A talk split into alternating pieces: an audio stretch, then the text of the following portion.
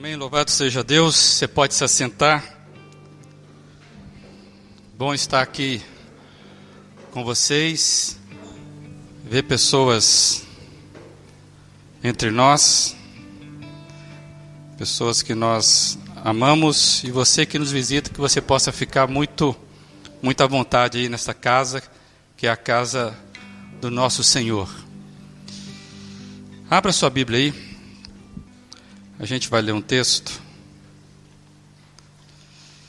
1 Pedro 2, a partir do primeiro verso. Lá no finalzinho da Bíblia, pertinho do Apocalipse. Primeira carta de Pedro, capítulo 2, a gente vai ler a partir do verso primeiro. Diz assim: livrem-se, pois, de toda maldade e de todo engano, hipocrisia, inveja e toda espécie de maledicência.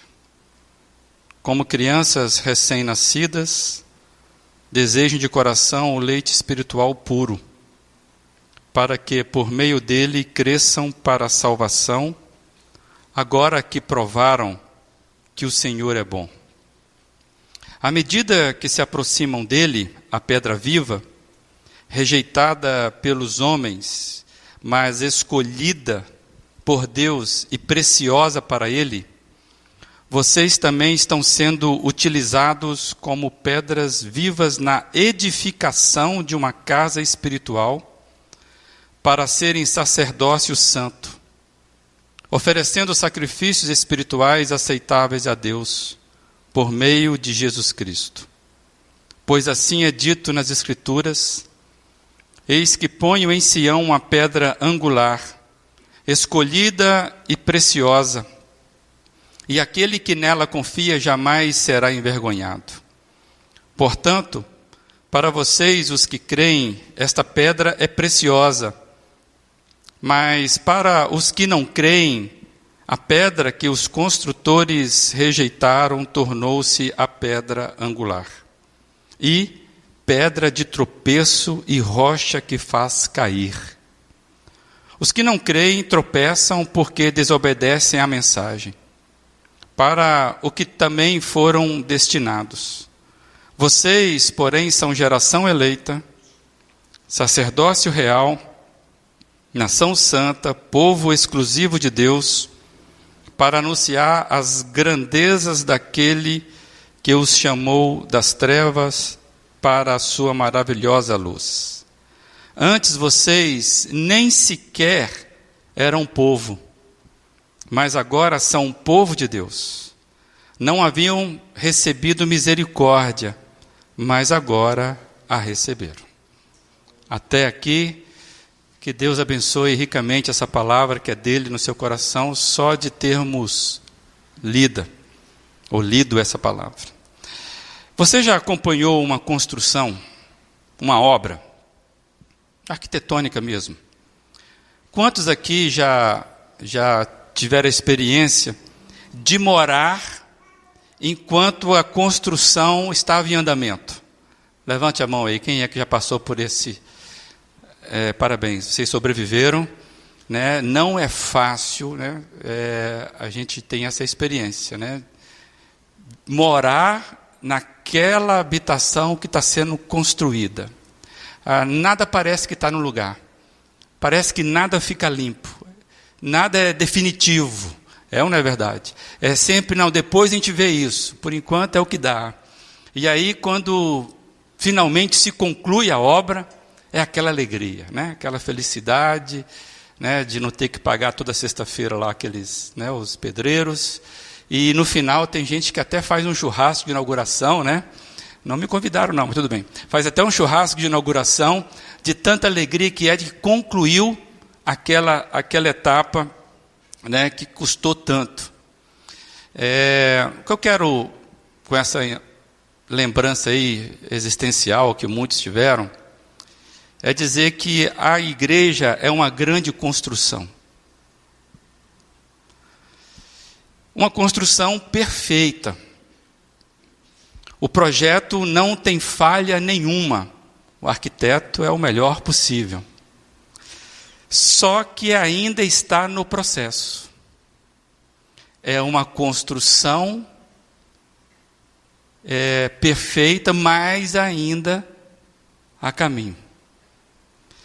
Nos últimos encontros nossos aqui, nós tivemos nos detendo sobre alguns pontos né, da reforma protestante. Só o nome reforma já dá para a gente a noção da questão da, de uma construção. E nós destacamos nos últimos encontros é, aqueles cinco solas, que são os cinco somente, que, que são os pontos centrais da reforma. Né? Somente a Escritura, somente Cristo, somente a graça, somente a fé e glória somente a Deus. É, a gente ressaltou cada um desses pontos e nós sempre lembramos, a gente não queria só resgatar a informação. A gente queria trabalhar por cada um desses, desses pontos numa aplicação para a nossa vida hoje. Aquilo que de fato tem a ver com a gente. Aquilo que eu posso olhar, algo construído há mais de 500 anos atrás, e aplicar para nós que somos hoje evangélicos, né, é, históricos, é, cristãos, né, seja o que for, de alguma igreja. Então a nossa intenção nunca foi estudar o fato. Se por acaso você perdeu os outros encontros, você pode visitar, né, revisitar os nossos arquivos que você vai encontrar então essas mensagens. Mas o que eu quero trabalhar é que esses ensinamentos que começaram lá em 31 de outubro de 1517, né, foi quando Lutero faz aquele movimento, é, o foi incorporado ao movimento reformador é, uma expressão que é sempre lembrada, e essa expressão é: a igreja reformada sempre se reformando. Uma igreja reformada sempre se reformando. Embora que essa frase ela não fora dita por nenhum dos reformadores, é, dos primeiros reformadores, isso foi sendo incorporado à, à medida que o tempo passava. É, ela faz sentido e parece que ela, ela quer trazer esse ensinamento para nós. É como se fosse um lembrete de que a, que a igreja ficasse alerta para não voltar a cometer os erros teológicos, né, os erros é, daquela parte sombria do jeito de ser igreja, eclesiológico, né, a, a forma de ser igreja. E a ideia, então, uma igreja reformada sempre se reformando, seria que a igreja continuasse, então, a buscar a pureza da doutrina, da piedade e da adoração.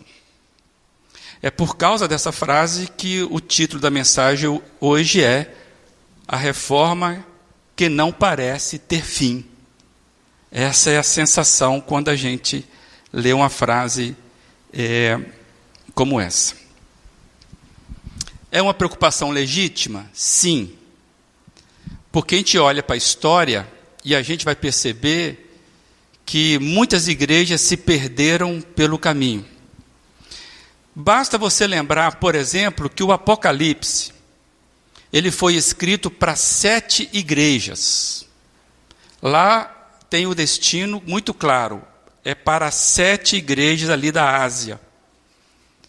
E aí a gente vê que o perigo sempre rondou as portas da igreja, sempre. E só um parênteses: nenhuma das sete igrejas do Apocalipse sobreviveu. Então, esse alerta serve para nós aqui, penso eu. Uma igreja reformada sempre se reformando. E eu começo a perguntar: quais são os desafios de reforma que nós precisamos adotar hoje? Ainda não é essa pergunta que está aí, não sei se está. Se tiver, pode segurar um pouquinho. Quando vocês olham para cá, eu percebo que está alguma coisa mexendo ali que eu não tenho, né? né? Mas pensa aí, onde é que a igreja precisa de reforma? E nós estamos dentro dela. Lembra aí do exemplo da casa? Em outras ocasiões, eu já preguei, preguei, sobre esse tema e nós lembramos alguns aspectos do nosso tempo que parece que a igreja precisa de reforma. Algumas, algumas é, jeito de ser igreja que a gente acha que não caminha muito bem com o ensinamento bíblico. E você, de repente, está lembrando aí de algum tipo de igreja, que é assim chamada, que tem algum comportamento que parece que é estranho ao ensinamento bíblico. Mas eu queria pensar um pouquinho mais sobre você pensando nessa reforma dentro dela. Lembra uma vez que eu contei aqui que na minha juventude eu vi um jovem com uma, uma estampa, uma camisa, e a estampa estava cheio de andaimes. E lá tinha, lá tinha uma frase, né? Deus está fazendo uma reforma na minha vida. Né? Interessante isso aí. Então, o que eu quero lembrar a você é que nós vistamos essa camisa, que você olhe para a sua igreja, não para outra igreja. E aí eu quero convidar aqueles que são da nossa casa. Eu tenho essa liberdade que eu estou falando a uma igreja que existe, do qual eu sou pastor, que se reúne exatamente agora nesse lugar já marcado. E então eu queria convidar que nós olhássemos para a nossa igreja. Caso você que está aqui, que não é da nossa igreja, e eu vejo pessoas que não são daqui, que você é, olhe para a sua realidade. Olhe a sua realidade eclesiástica, se você tiver, com a igreja que você pertence e que você olhe para a sua vida também, porque esse é o convite que eu vou fazer para a minha igreja aqui hoje. Uma igreja que olha para ela, com os olhos de quem está dentro dela. Então o convite é que você e eu, que o nosso olhar, quando nós olharmos para nossa comunidade, que a gente vai olhar não com aquela crítica carnal que todos nós somos tentados a fazer e fazemos com muita facilidade. Quando eu, o pregador fala assim: olha, aponte aí, ou pense aí nas reformas que a igreja precisa passar. A gente hoje quer propor algo mais profundo, interessante, inteligente, bíblico, e vencermos aquele olhar, aquela crítica carnal, que geralmente a gente faz com facilidade. E aí nós queremos, então, é olharmos para nós e olharmos com a palavra. E quando nós olhamos com a palavra, a palavra de Deus, essa palavra que nós cremos que ela é viva, eficaz, a gente vê que o olhar da palavra é aquele olhar que confronta, mas conforta. É ou não é verdade? O olhar da palavra, o ensino da palavra, ele confronta a gente, mas ele conforta. É, a palavra bate na gente, mas também dá um né? Assopra também, dá aquela, aquele óleozinho, né? Para dar uma acalmada. É,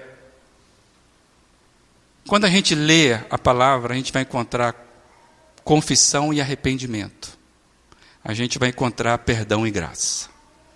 Então, meu convite para mim, para você, nessa noite, aí sim, tem essa pergunta aí, só para a gente iniciar, para nós nivelarmos aí. Quais são os nossos verdadeiros pontos que precisam ser reformados à luz da palavra de Deus? Quem é que vai subir essa escada aí?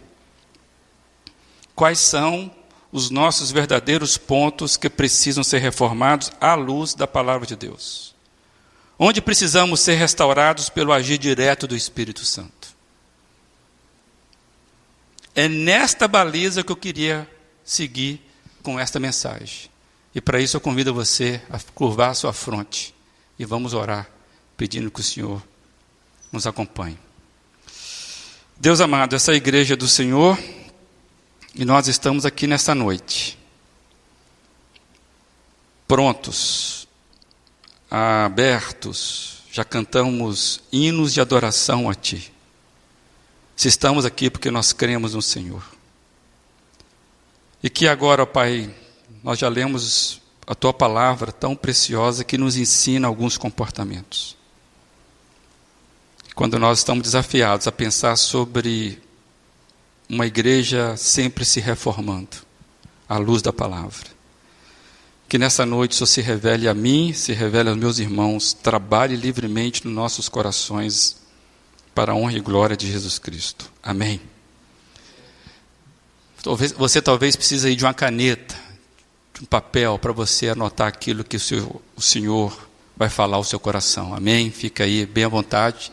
Ali atrás tem umas canetas.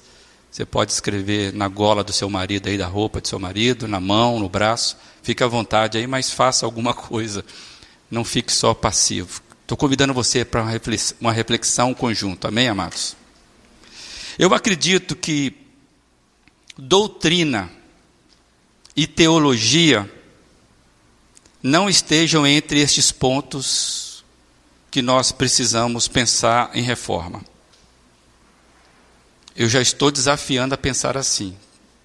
Eu acredito que doutrina e teologia não estão entre os pontos que necessitam de reforma. E eu espero que você não me, não entenda, não me entenda mal, entenda muito bem o que eu estou dizendo. Quando eu digo teologia, quando eu digo doutrina, não que as nossas doutrinas é, quando eu falo que não são o verdadeiro problema, eu não estou dizendo que eles são, que nós somos perfeitos.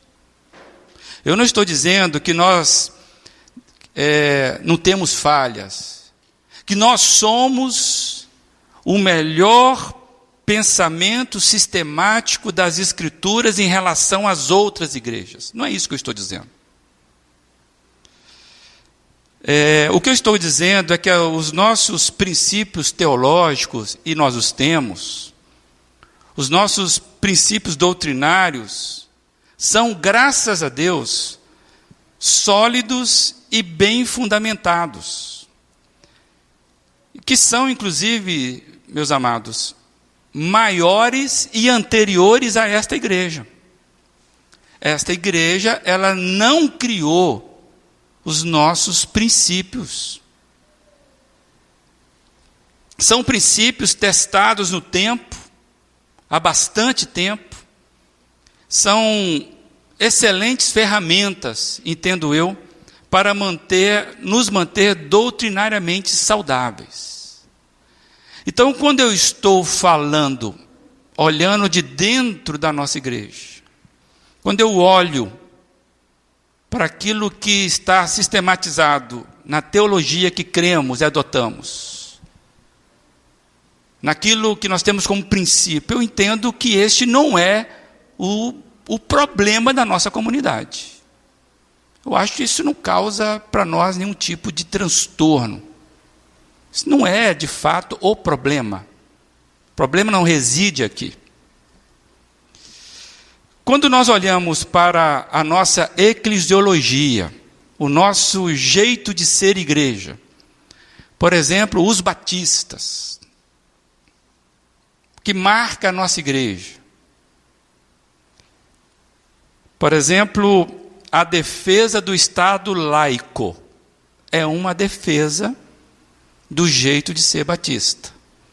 A separação entre igreja e Estado nós entendemos que a igreja ela é a consciência do Estado. Nós entendemos que nós não nós precisamos estar num ponto próximo do Estado para influenciá-lo, mas distante o suficiente para não nos contaminarmos ou envolvermos ou fazermos ponte com o Estado no sentido de identidade. Então, isso marca a nossa igreja, o Estado laico, separação entre igreja e Estado. Teve uma época, lá na, ainda no século XVI, que não era assim. Que os próprios reformadores entendiam que o Estado deveria ser protestante. Nós nunca pensamos assim, é o nosso jeito. Por exemplo, o entendimento de que a igreja local tem a sua autonomia de gestão e responsabilidade. É, nós não temos um presbitério, nós não temos um sínodo, uma arquidiocese. Nós não trabalhamos assim. Nós somos uma igreja, que somos irmãs de outra igreja por uma convenção, mas que cada igreja ela é autônoma nas suas responsabilidades para gerir as suas coisas. É assim que nós somos. De que a igreja é formada por pessoas regeneradas, biblicamente batizadas. É assim que nós entendemos. Nós batizamos aqueles que falam, que falam, confessam com a sua boca um arrependimento e salvação em Jesus. E nós batizamos. Nós vemos isso na Bíblia. É o jeito que nós fazemos. É, nós não damos ênfase, por exemplo, à hierarquia. Como nós não temos um arcebispo que poderia estar acima para tomar né, uma decisão num colegiado superior à igreja que afeta a igreja. Nossa base para os ministérios é alicerçada nos dons espirituais. E os dons espirituais é o Espírito Santo que dá, porque nós cremos que a igreja é edificada pelos dons.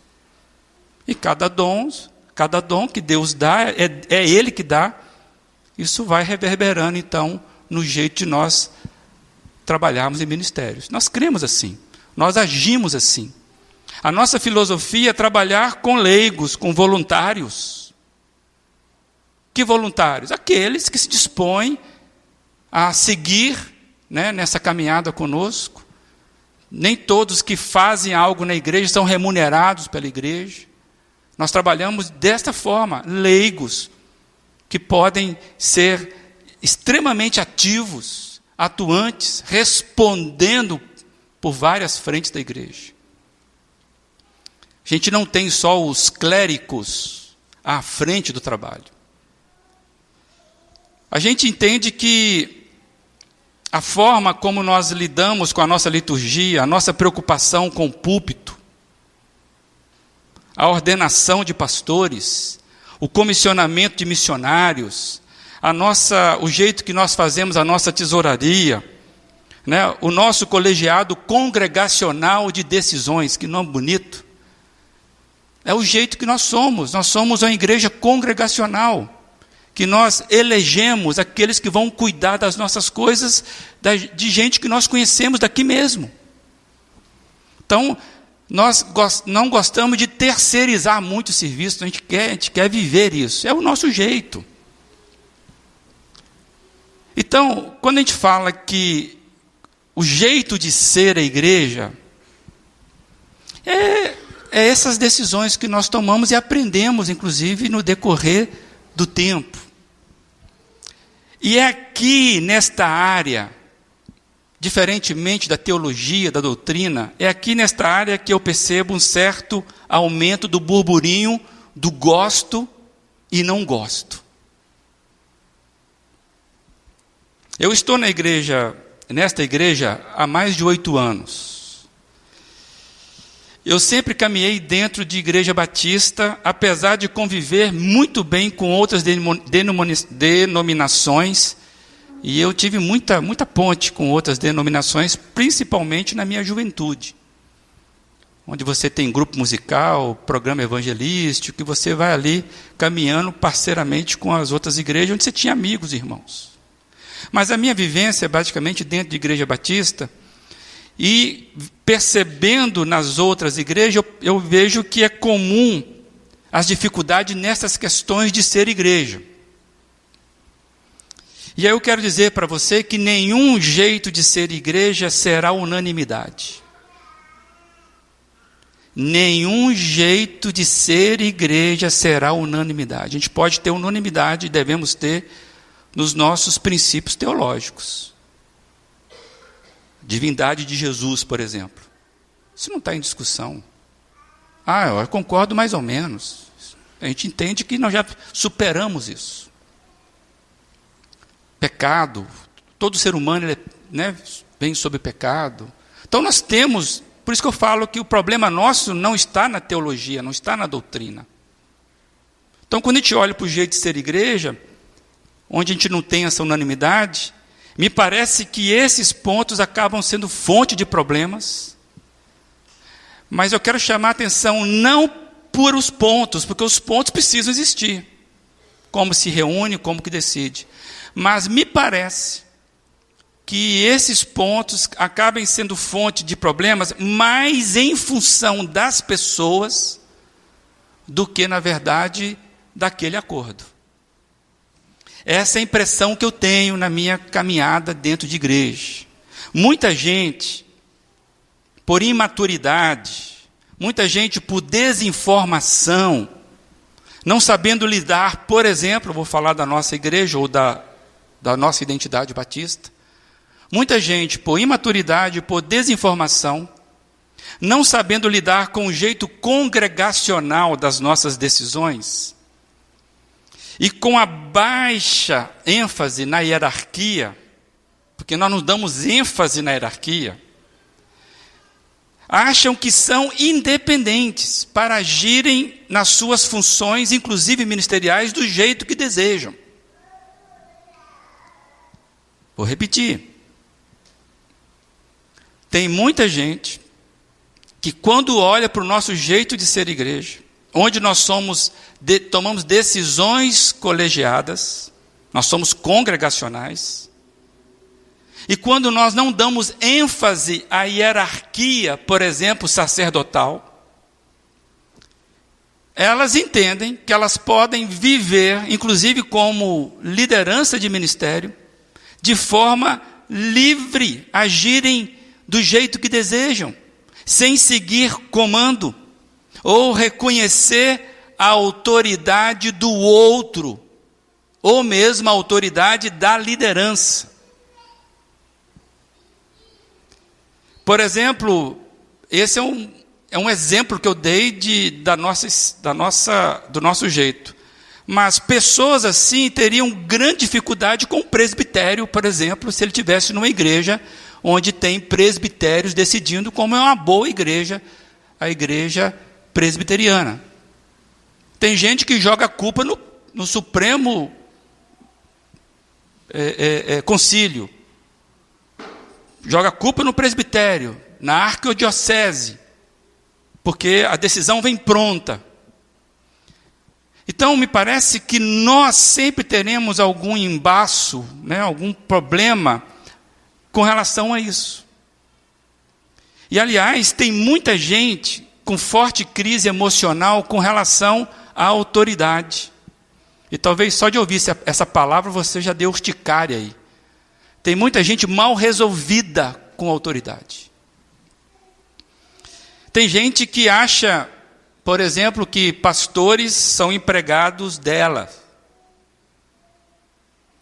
Gente que acha que pastores lideranças são empregado delas. Eu já ouvi histórias em igreja, e é, é interessante, isso é real. A igreja tem uma casa pastoral perto do prédio, né? perto do templo. E aí, os irmãos da igreja, os abençoados, né? as irmãs da igreja, elas vão lá na casa do, do pastor e entram sem avisar, como se a casa fosse deles, afinal é da igreja. Isso é verdade que eu estou dizendo. Não vão lá para fazer uma visita, uma visita surpresa. Ah, vamos levar um presente, quem sabe né, um bolo. Não. Vão lá simplesmente para fazer mexerico mesmo. Ver como é que está cuidando do patrimônio. Eu sei que esse é um exemplo ruim. Eu sei que isso aqui é, é, é, é um, um, como é que fala? É uma situação doentia uma igreja que está nesse nível. Mas acontece. Porque a igreja, amados, pode se tornar fábrica de gente doente. E gente doente, ela dá muito trabalho. E quando a, as pessoas dentro de uma igreja são doentes com relação à autoridade, esse negócio é complicado mais ainda. Amados, nós precisamos ser francos. Lembra? Nós estamos falando de dentro da nossa casa e nós estamos dizendo que ela está sendo reconstruída. Você que está nos visitando, me perdoe faça seu exercício aí. Será que os pontos que nós precisamos ser reformados, restaurados, são os pontos teológicos? São os pontos doutrinários? São os pontos eclesiásticos? O jeito de ser igreja? Ou será que são os principais, os pontos pessoais?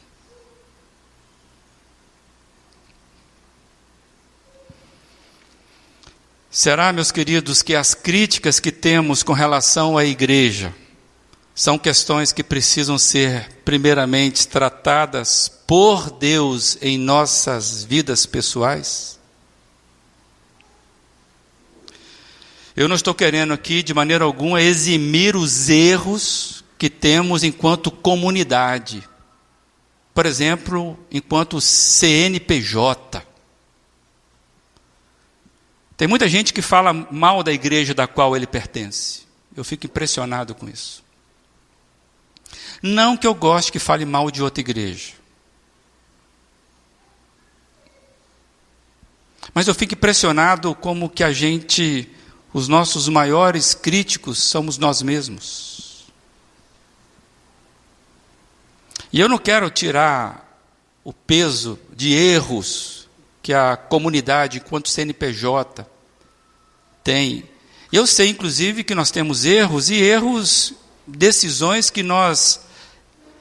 decisões equivocadas que nós já tomamos no colegiado e que machucou muita gente. Decisões que a igreja tomou e acabou machucando muita gente. Igrejas cometem erros históricos que precisam ser reconhecidos, confessados e restaurados diante de Deus. E eu tenho para mim que essa igreja já cometeu erros históricos.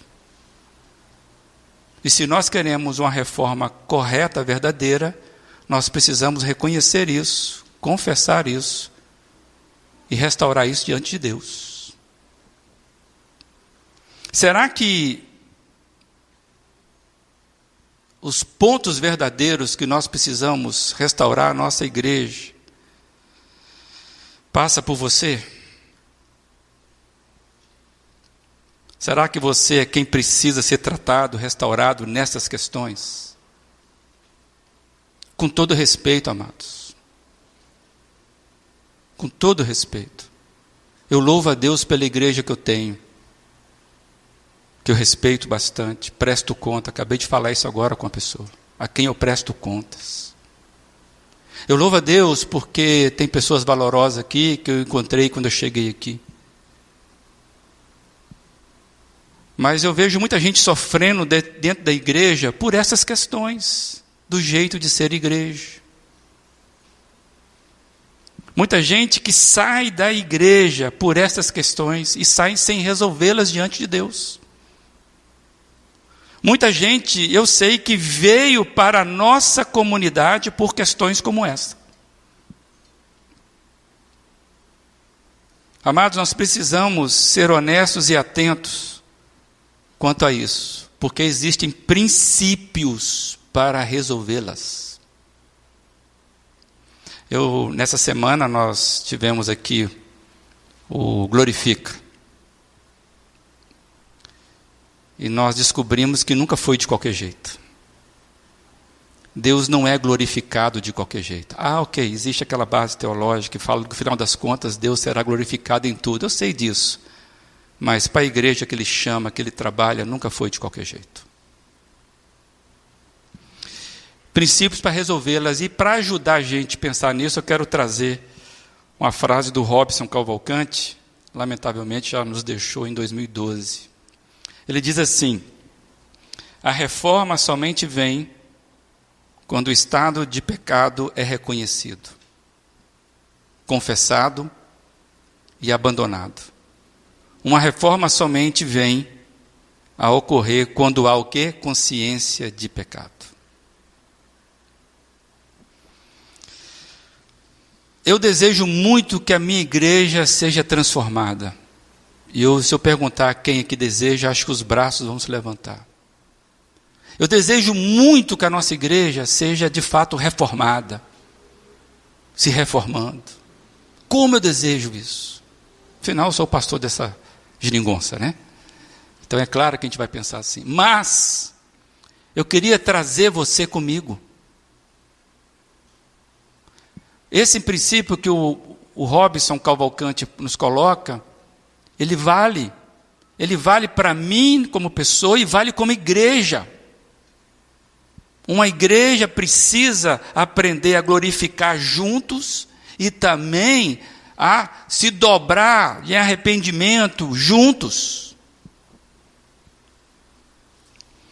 E eu quero ler, para não errar com os irmãos, eu quero ler um texto bíblico que eu entendo que pode ser aplicado para nós, não para os outros, não para outra igreja, está entendendo?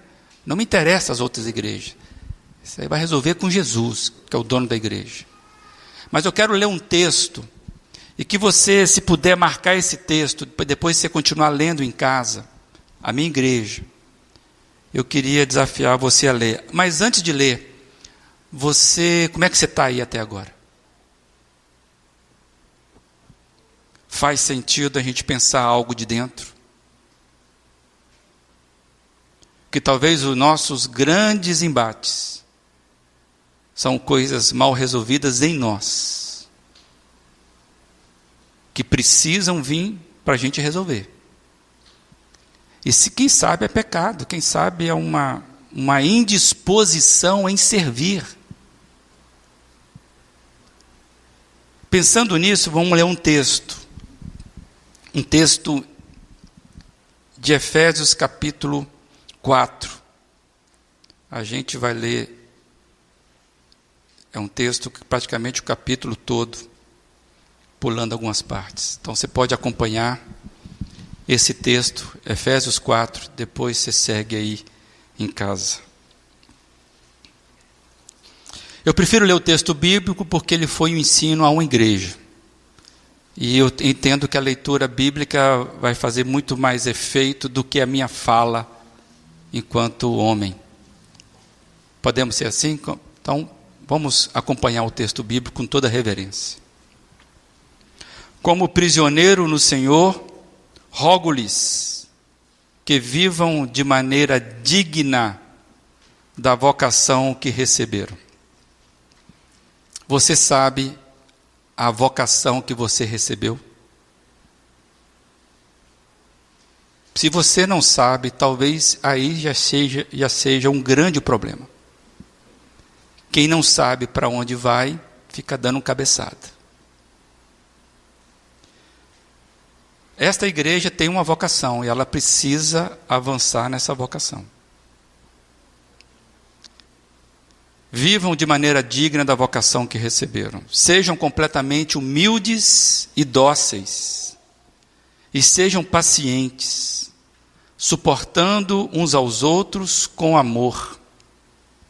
Façam todo o esforço, faça tudo o que puderem para conservar a unidade do espírito pelo vínculo da paz. Há um só corpo, um só espírito, assim como a esperança para a qual vocês foram chamados é uma só. Há um só Senhor, uma só fé, um só batismo, um só Deus e Pai de todos, que é sobre todos, e por meio de todos, e em todos. A cada um de nós foi concedida a graça conforme a medida repartida por Cristo. É dele. Ele designou alguns para apóstolos, outros para profetas, outro para evangelistas e outros para pastores e mestres, com o fim de preparar os santos para a boa obra do ministério, para que o corpo de Cristo seja edificado, até que todos alcancemos a unidade da fé e do conhecimento do Filho de Deus e cheguemos à maturidade, atingindo a medida da plenitude de Cristo. A unidade da fé e o conhecimento do Filho de Deus. O propósito é que não sejamos mais como crianças, levados de um lado e para o outro pelas ondas nem jogados para cá e para lá por vento de doutrina e pela astúcia e esperteza de homens que induzem ao erro. Antes, seguindo a verdade em amor, cresçamos em tudo naquele que é a cabeça, Cristo. Dele todo o corpo, ajustado e unido pelo auxílio de todas as juntas, cresce e edifica-se a si mesmo em amor, na medida em que cada parte realiza a sua função.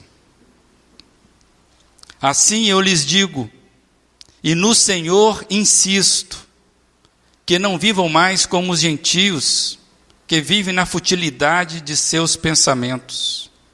Eles estão obscurecidos no entendimento e separados da vida de Deus, por causa da ignorância em que estão, devido ao endurecimento dos seus corações.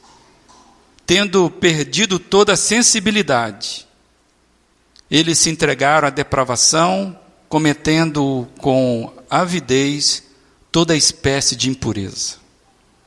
Todavia, não foi assim que vocês aprenderam de Cristo. De fato, vocês ouviram falar dele e nele foram ensinados de acordo com a verdade que está em Jesus. Quanto à antiga maneira de viver, vocês foram ensinados a despir-se do velho homem que se corrompe por desejos enganosos, a serem renovados no modo de pensar e a revestir-se do novo homem, criado para ser semelhante a Deus em justiça e em santidade, provenientes da verdade. Portanto, conclusão, cada um de vocês deve abandonar a mentira e falar a verdade ao seu próximo, pois todos somos membros de um mesmo corpo. Quando vocês ficarem irados, não pequem. Apaziguem a sua ira antes que o sol se ponha e não deem lugar ao diabo. O que furtava, não furte mais, antes trabalhe, fazendo algo de útil com as mãos, para que tenha o que repartir com quem estiver em necessidade. Nenhuma palavra torpe nenhuma palavra torpe saia da sua saia da boca de vocês, mas apenas apenas o que for útil para edificar os outros, conforme a necessidade, para que conceda graça aos que ouvem.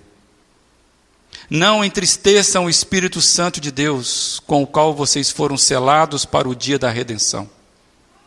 Livrem-se de toda amargura, indignação e ira, grita, gritaria e calúnia, bem como de toda maldade. Sejam bondosos e compassivos uns para com os outros, perdoando-se mutuamente, assim como Deus perdoou vocês em Cristo. Amém. Até aqui, vamos orar. Queria que você curvasse a sua fronte.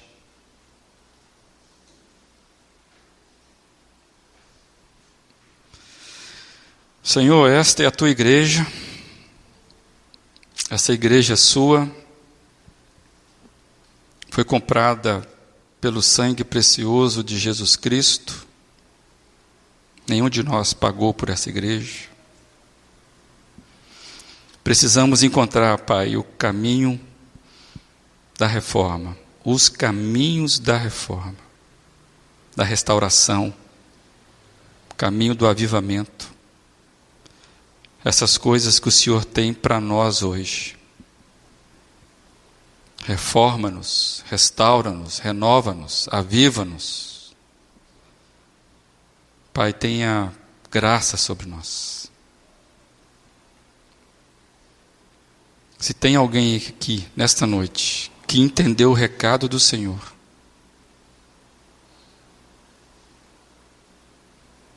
que a tua graça e a tua misericórdia possa alcançar cada coração aqui. Não desista de nós. Salva a gente da gente mesmo. E faz a reforma que o Senhor precisa fazer em nós. Em nome de Jesus. Amém. Eu queria aplicar essa mensagem lendo também uma pessoa que eu acho que ela fala melhor do que eu. Francis Schaeffer, no seu livro Morte na Cidade, ele escreve o seguinte: A igreja em nossa geração precisa de reforma, reavivamento e revolução construtiva. Às vezes os homens pensam nas duas palavras, reforma e reavivamento, como se estivessem em contraste uma com a outra, mas isso é um erro. Ambas as palavras são relacionadas à palavra restaurar. Reforma refere-se a uma restauração à doutrina pura. Reavivamento refere-se a uma restauração na vida do cristão. Reforma fala de um retorno aos ensinos bíblicos. Reavivamento fala de uma vida levada à sua relação apropriada com o Espírito Santo. Os grandes momentos da história da igreja vieram quando essas duas restaurações entraram simultaneamente em ação, de forma que a igreja voltou à doutrina pura e a vida dos cristãos na igreja conheceu o poder do Espírito Santo. Não pode haver reavivamento verdadeiro a menos que tenha havido reforma e a reforma não é completa sem reavivamento. Tal combinação de reforma e reavivamento seria revolucionária em nossos dias, revolucionária em nossa vida pessoal como cristãos, revolucionária não somente na igreja liberal, mas também construtivamente revolucionária na igreja evangélica ortodoxa. Que possamos ser aqueles que conhecem a realidade da reforma e do reavivamento, de forma que este mundo pobre e sombrio possa ter uma amostra de uma porção da igreja devolvida tanto à doutrina, doutrina pura, quanto à vida cheia do Espírito Santo. De que que nós precisamos? Que o Espírito Santo tenha livre trânsito nesta igreja, que é a minha igreja, que é a sua igreja. A partir do meu coração, a partir do seu coração, para ele reformar e restaurar o que ele está vendo em nós. O projeto é dele. Que o Senhor assim nos abençoe